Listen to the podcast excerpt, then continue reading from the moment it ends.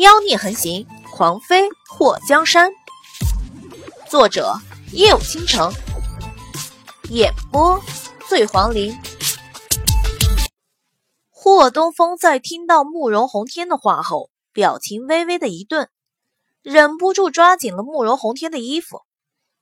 父皇，皇后是不是不喜欢我？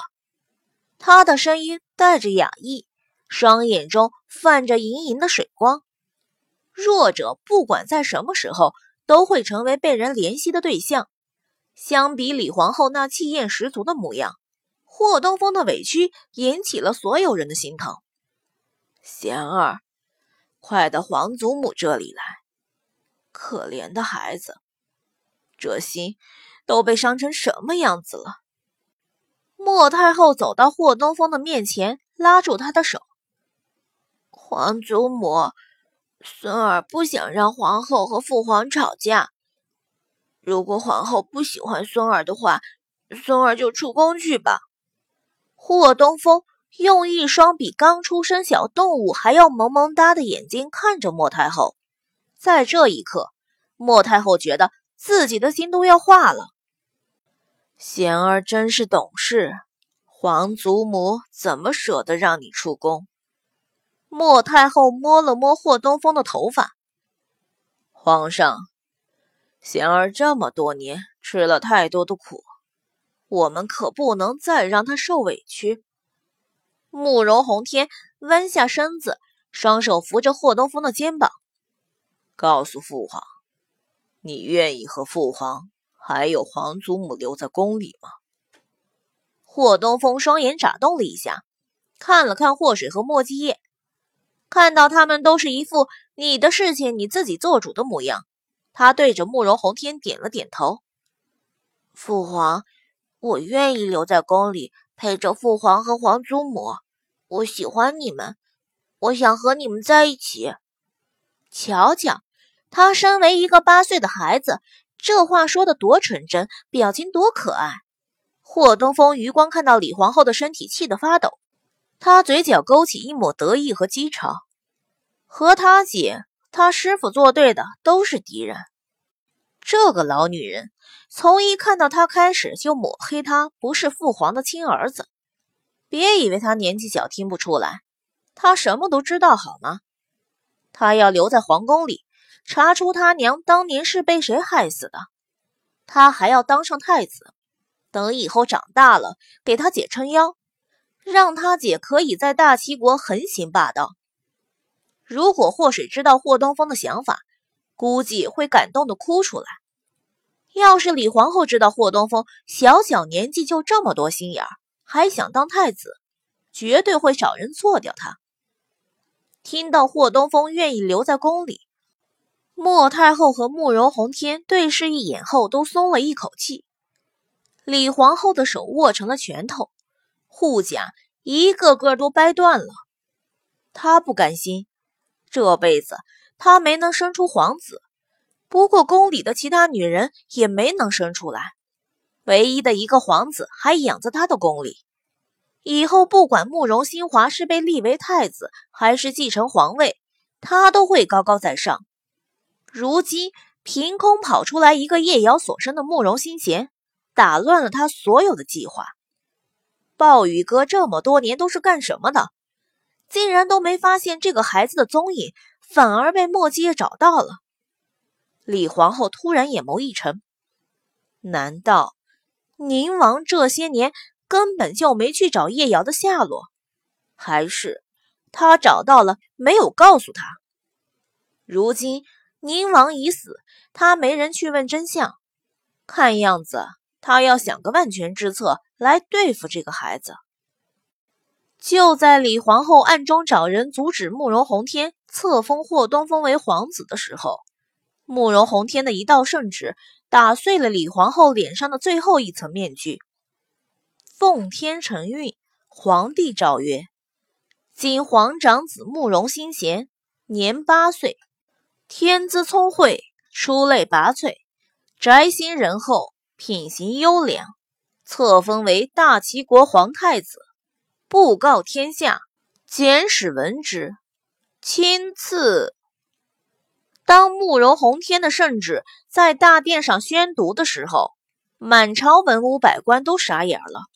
皇长子不是叫慕容新华吗？怎么变成慕容新贤了？皇后身边的那位大皇子，很多人都见过，谁也没看出来他天资聪慧、出类拔萃啊！就在百官疑惑不解的时候，慕容宏天让全德海把霍东风带上大殿。当众人瞧见容颜倾城、气势不凡的霍东风时，都傻了。连李皇后暗中找过的大臣，在看到霍东风那张和莫太后相像度极高的脸时，也都噤声不语。慕容宏天简单的讲了一下霍东风流落在民间的事情，如今已经认祖归宗。李皇后找过的大臣，在回过神后站出来说。没有证据可以证明霍东风皇子身份的时候，慕容宏天难得的发火了。怎么，你们觉得朕连自己的儿子都认不出来，还是你们都和皇后一样的想法，觉得朕这辈子都不会再有儿子了？朕不傻，也不糊涂，是不是朕的亲生子？朕还用你们来告诉吗？皇上，话是可以这么说，但是立太子是大事，怎么能这么轻率的决定？虽然眼前这个孩子和皇上有几分相像，但是老臣觉得他更像另外一个人。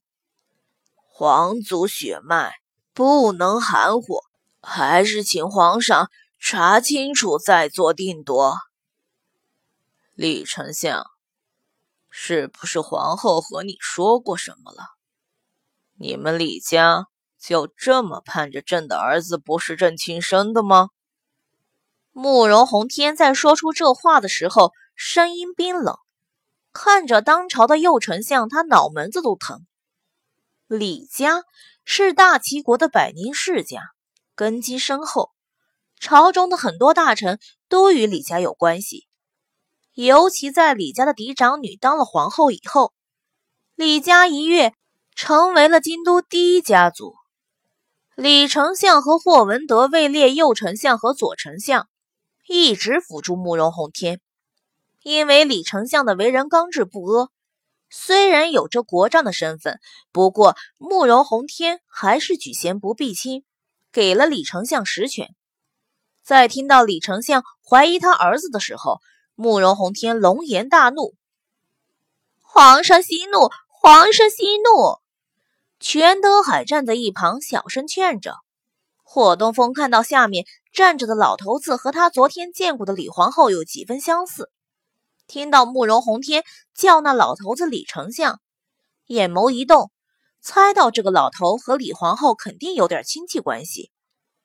父皇，纪王妃说，自古以来有滴血认亲一说，儿子不怕受委屈，但是儿子不能眼看父皇被人质疑。